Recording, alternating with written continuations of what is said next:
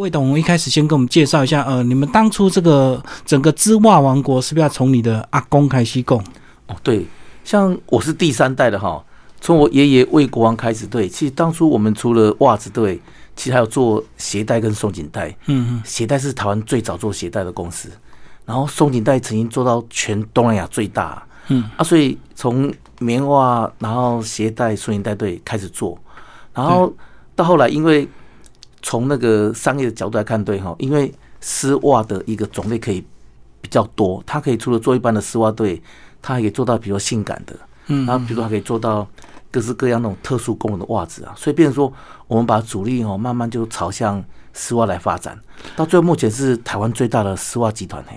而且丝袜的用量是不是一定比袜子大，对不对？其实棉袜的量哦比丝袜差不多多四倍，嗯，因为大部分都是穿学生袜啦、棉袜、运动是最多。那丝袜穿的少，但是因为丝袜它可以跨入什么？跨入时装。嗯，一般现在时装设计业来讲，对他们需要很多那种特别的袜子、特别款式啊，所以变成丝袜已经不脱离袜子这个价格，它直接就跟时装的价钱挂钩对啊，所以比如说它的单价也比较高，比较高啊，甚至于所以不受到那种那种价格的竞争。为什么？因为一般棉袜啦、学生袜、运动袜，对，有时候会跟大陆拼价格。哦，我懂。可对书来讲，对，因为它是跟时装有特殊的设计，嗯，这个款式可能全世界只卖五百打而已啊，所以大陆不会来仿冒，不会跟你竞争哦。因为它量少。对，量少啊，所以变成我们单价高、利润高，对，哎，反而是一个特殊的一个蓝海的一个竞争哦。但是，但是并不是都那么完美哦。为什么？因为它如果量少，对，就代表什么？代表你要设计非常非常多的新的款式。哦，要一直变化就对。对，像以前如果做素面的丝袜，大概一年二十种就可以了。可当你发展到这种时尚的、性感的袜子之后，对，一年至少要两千种袜子啊。嗯所以要跟脑力激荡哦，是最大的挑战。可是丝袜我们看它容易破，那一破之后穿了就不好看，所以它的淘汰率是不是很快？一般其实丝袜也可以不容易破，但是你知道吗？越不容易破，对它的袜子就不会透明，不会薄。嗯因为讨厌热哈，所以透明跟薄哈是一个大家喜欢追求的。所以一般来讲，丝袜大概每次每一双袜子可以穿四到八次。但你说它非常耐用哦，也也可以，但是它变成它可能会比较厚，嗯或它的结构上会比较紧密啊哈，所以要取舍，要取舍啊。哦，我几厚薄能厚了。对，是是是。对，因为我刚刚讲到这个棉袜，它有时候这个穿在这个鞋子底跨步，所以有时候破掉，我们还是会穿啊，反正破一个洞也没人看。可是丝袜就不行了，所以我才说，哎，丝袜是不是替汰换率更高啊？是，但是其实时尚流行上来讲，对，也不见得破就不能穿。嗯因为前阵子有一个款式，就是故意把新丝袜哈剪成破破烂烂这样，所以这是一个时尚啊。对，就像牛仔裤，现在大家都喜欢穿破的牛仔裤。对对对。对，所以时尚来讲，对有不同的定义这样子啊。嗯，可是你们在整个经营的时候，还是有遇到一些危机，对不对？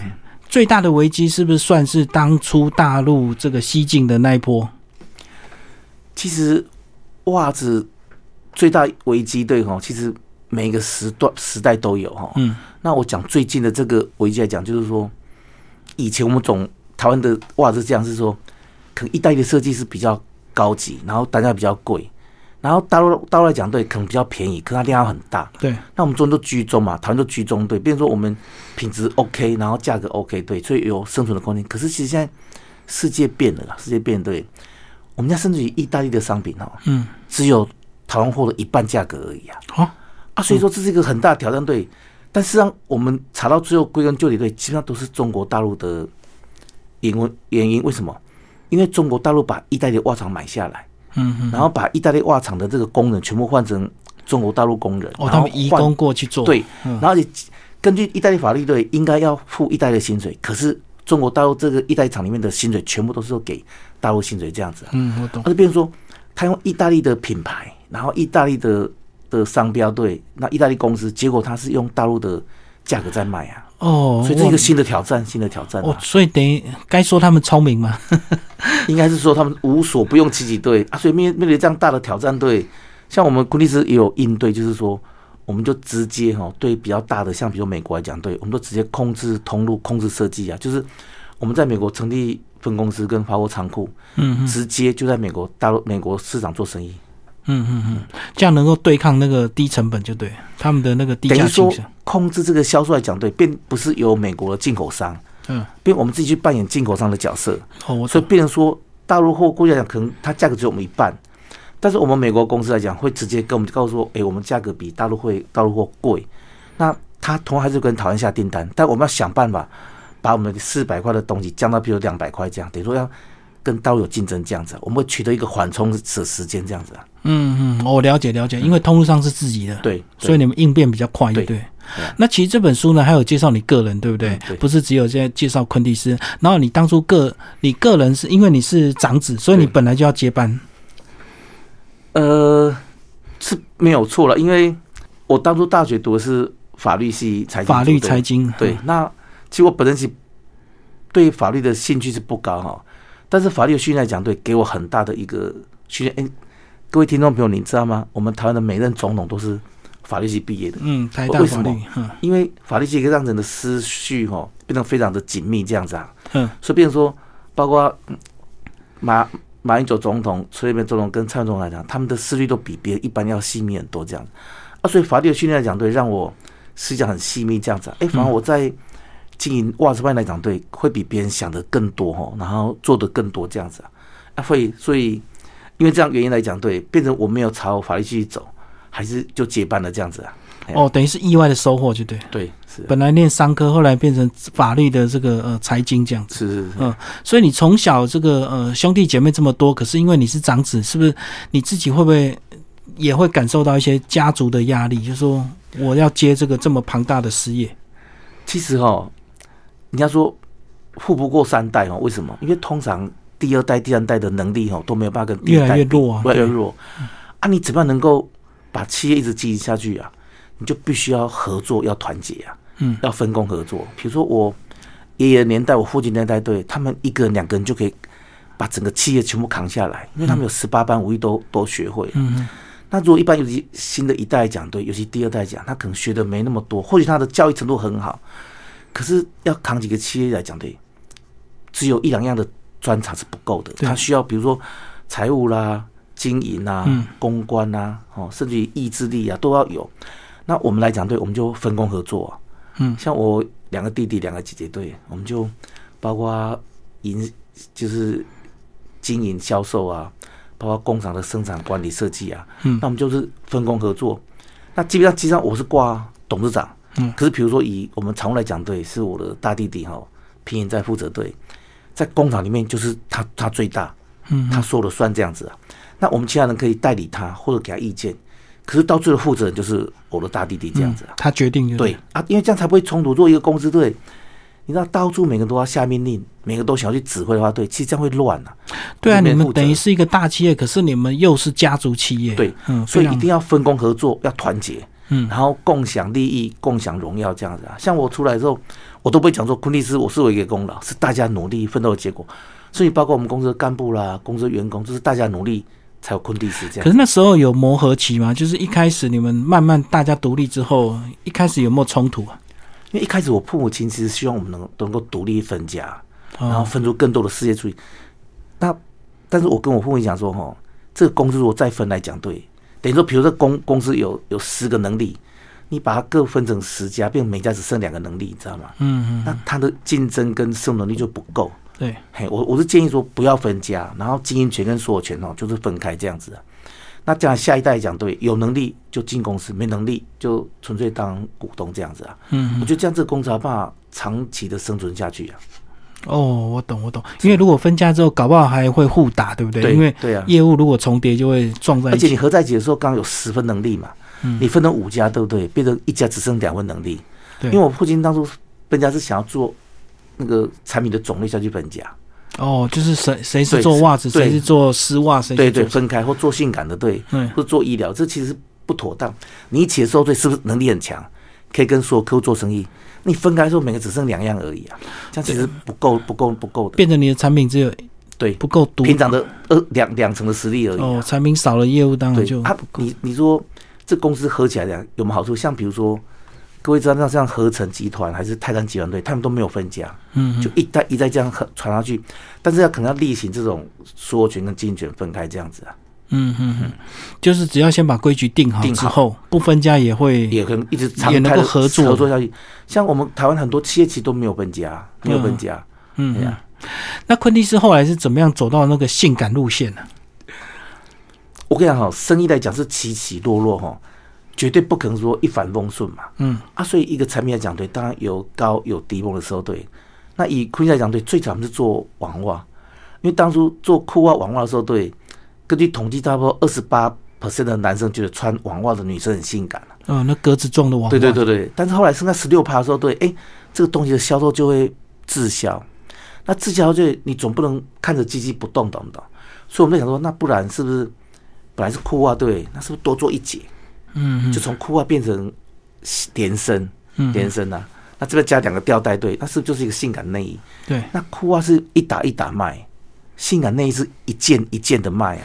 哦，所以它单价更高。，对，然后比如现在是做整个全包式的性感内衣，对，那你可以挖洞啊，嗯你要挖越多洞，然后加越多蕾丝，它的单价就越高啊。嗯，啊，所以从这样就慢慢跨入那个性感领域。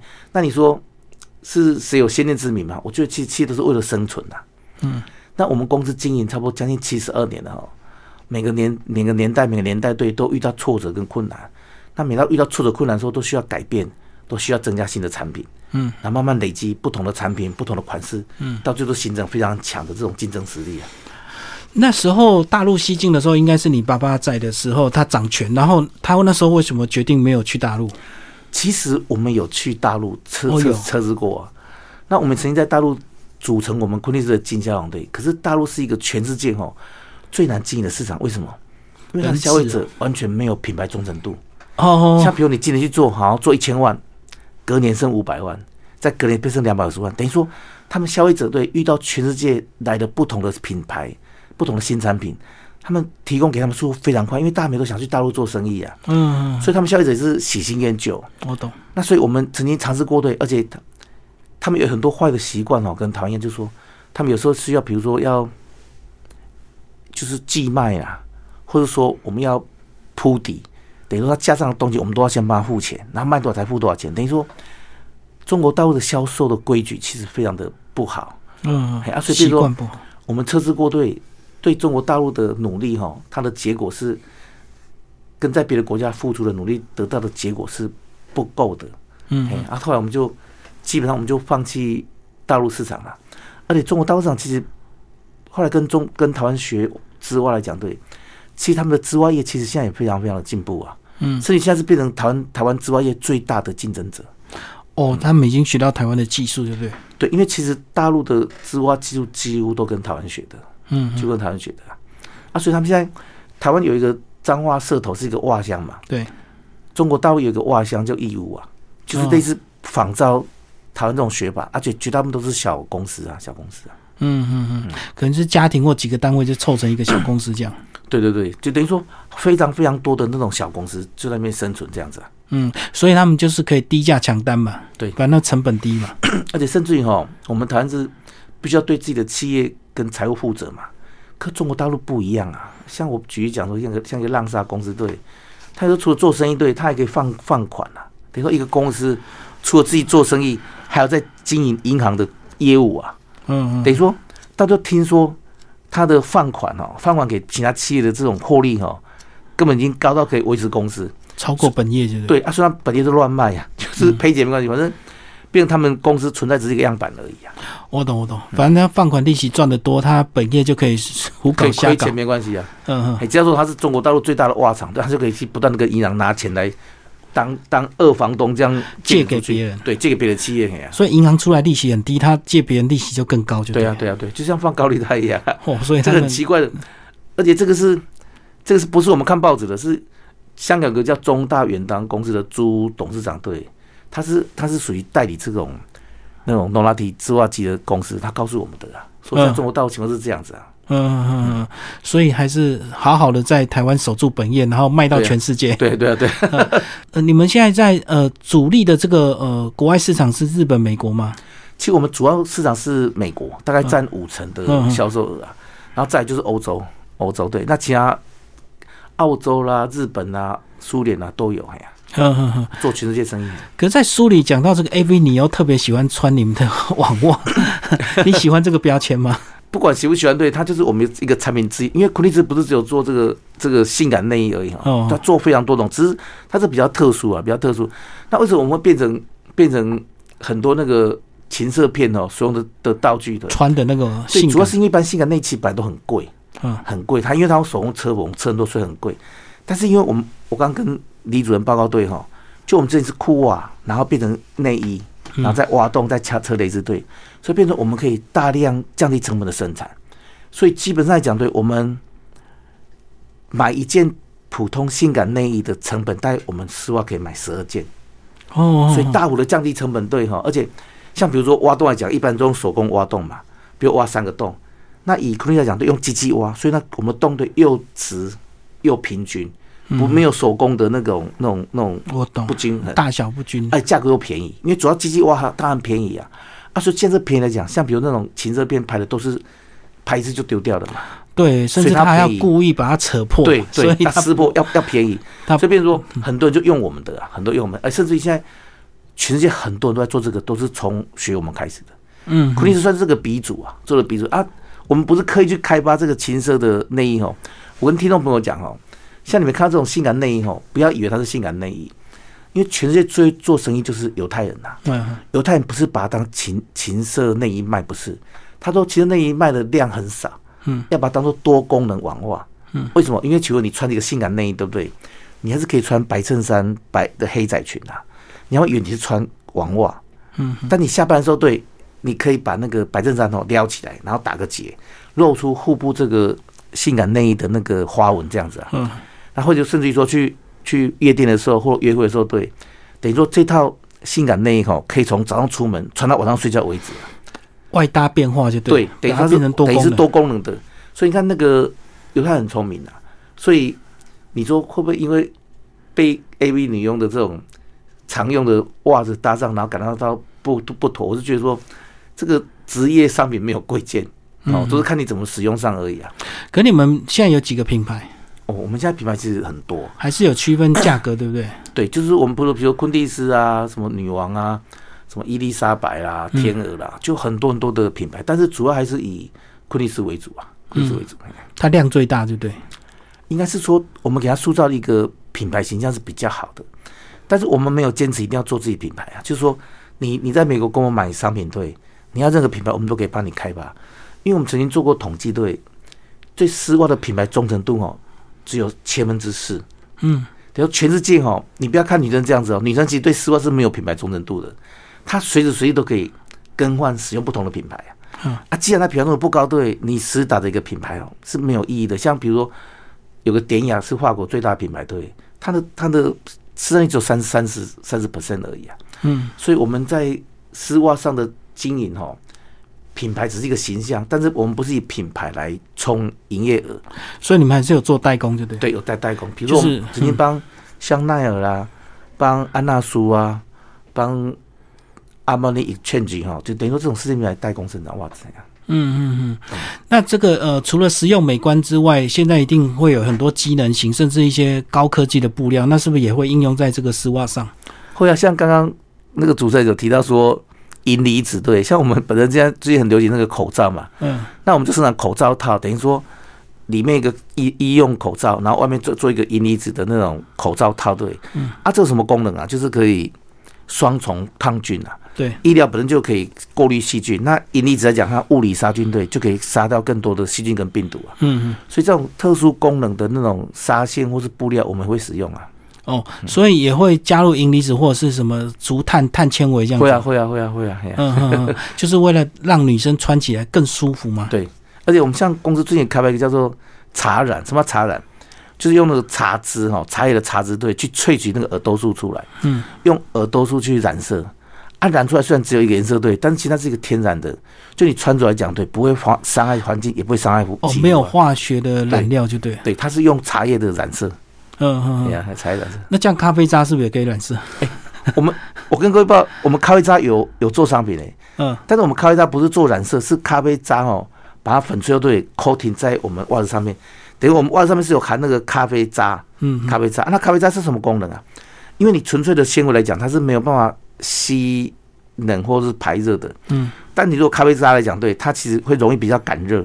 嗯好，比如现在有灯光照着我，对我的温度就会上升到差不多一度到两度左右。所以它等于保暖就对。对，然后咖啡渣本身因为它有抗菌防臭的功能啊，所以刚刚主任讲咖啡渣，咖啡渣也是个好东西呀、是一个商品东西呀、嗯，所以它等于是冬天穿起来会比较暖和。对，对比较不能暖和，主要还要抗菌防臭。哎呀，嗯嗯嗯是嗯嗯。那最近疫情对你们这个有没有影响？基本上哦，因为大部分都是做外销嘛哈，所以疫情大概是对观光工厂比较有影响。对吧？外来讲，对，其实差不多一二三四月哈是属于淡季啊，嗯。那差不多四五六七八哈是准备在外销国外队，所以基本上讲，我们挖业基本上我们我曾经我是那个织袜工会理事长队，我曾经做过两次调查，基本上对挖业的伤害基本上还不不严重啊，嗯，只要在六月之前能够恢复正常，能够出货对，那可以就赶赶上九月、十月、十一、十二的销售旺季对，那就对台湾的袜就没有影响了。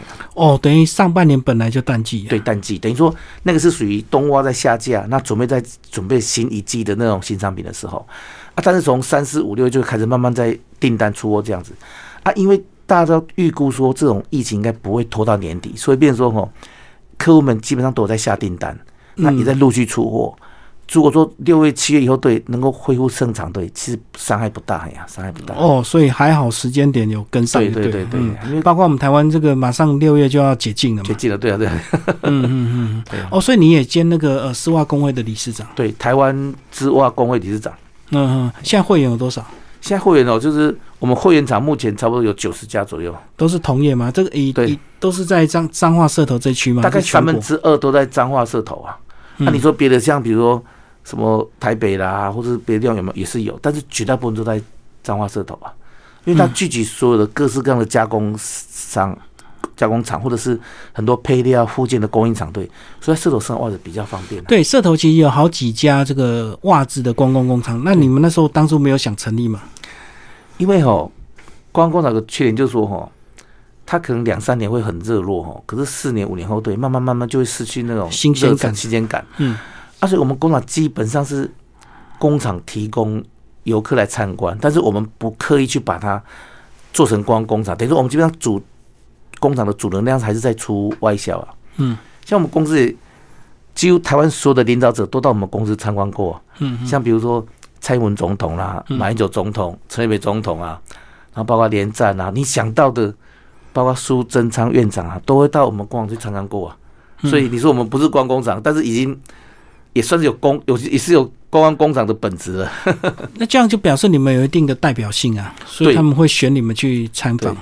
因为早期其实很多工厂都不愿意接受外面的参观，他们认为这是有商业机密哦。可我我个人我们觉得说哈，这没有秘密可言啊，因为你一直开发，一直开发，一直开发，对不对？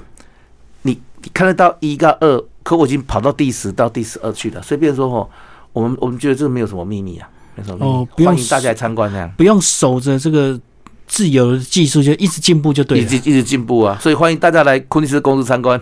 就让大家赶不上。对对对对对，嗯，你们工厂在哪边？在彰化县社头乡，哦，一样在社头。对，哎呀、嗯哼哼，地标好找吗？很明显吗？呃几乎跟别人讲说昆蒂斯应该每个人都知道了。那我，大家都啊要知道找地址嘛？哎呀，哦，就彰化社头，然后昆蒂斯就对。对对啊对啊对 好。那除了我们刚刚讲一直在聊丝袜，那另外还有哪一些？就我们公司除了丝袜，对不对？哈，我们本身当然还有做像那种纱线呐，哦，那比如说哦，做出原料就对。对，因为我们原来基本上讲对，都是自己在使用，对，有时候也也可以卖，但是基本上讲为什么要自己做？因为那是属于产品的材质，对哈，可以做出很多很特别的商品。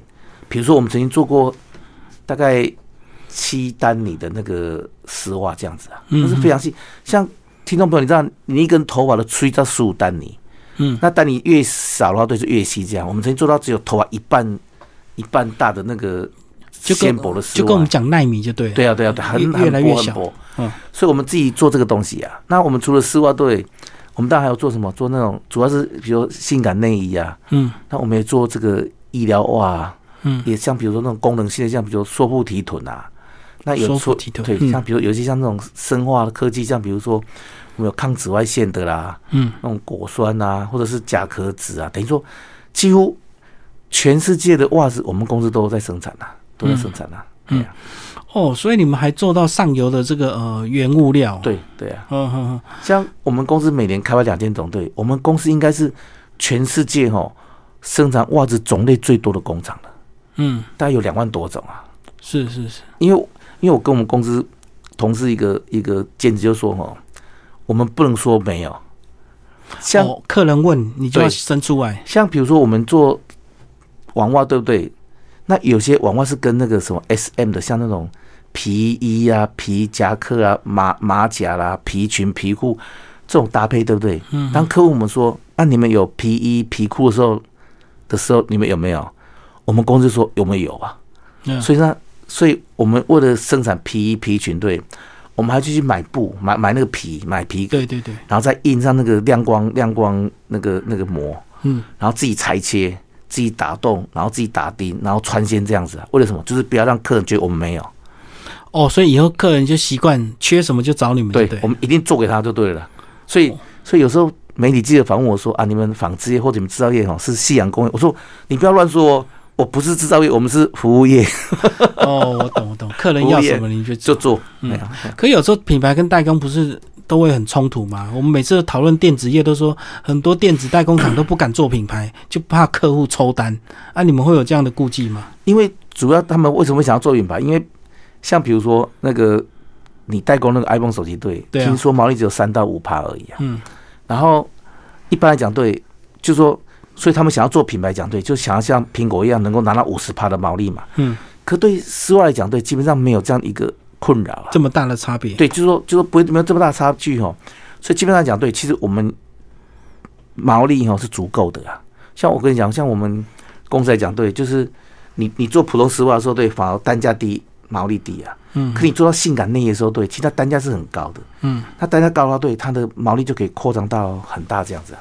嗯啊，所以没有所谓说我们一定要做品牌，反而你做了品牌对，反而会失掉客户啊。为为什么？因为我刚刚说过了，消费者没有品牌忠诚度，哦，对啊，换来换去所以比如说他今天出去可以穿 A 牌、B 牌、C 牌，他们完全不会有这种不习惯的地方，反而哈不同的品牌会给他不同的感觉。